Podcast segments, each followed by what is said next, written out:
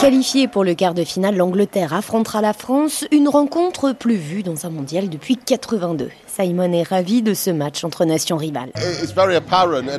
C'est évident, ça fait des siècles que ça dure. Waterloo, ça vous dit quelque chose? Moi, je parie sur 2-1 pour l'Angleterre.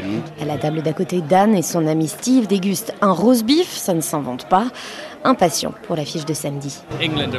L'Angleterre est en forme, on a des latéraux très jeunes, ils jouent bien. Moi, je suis pas confiant.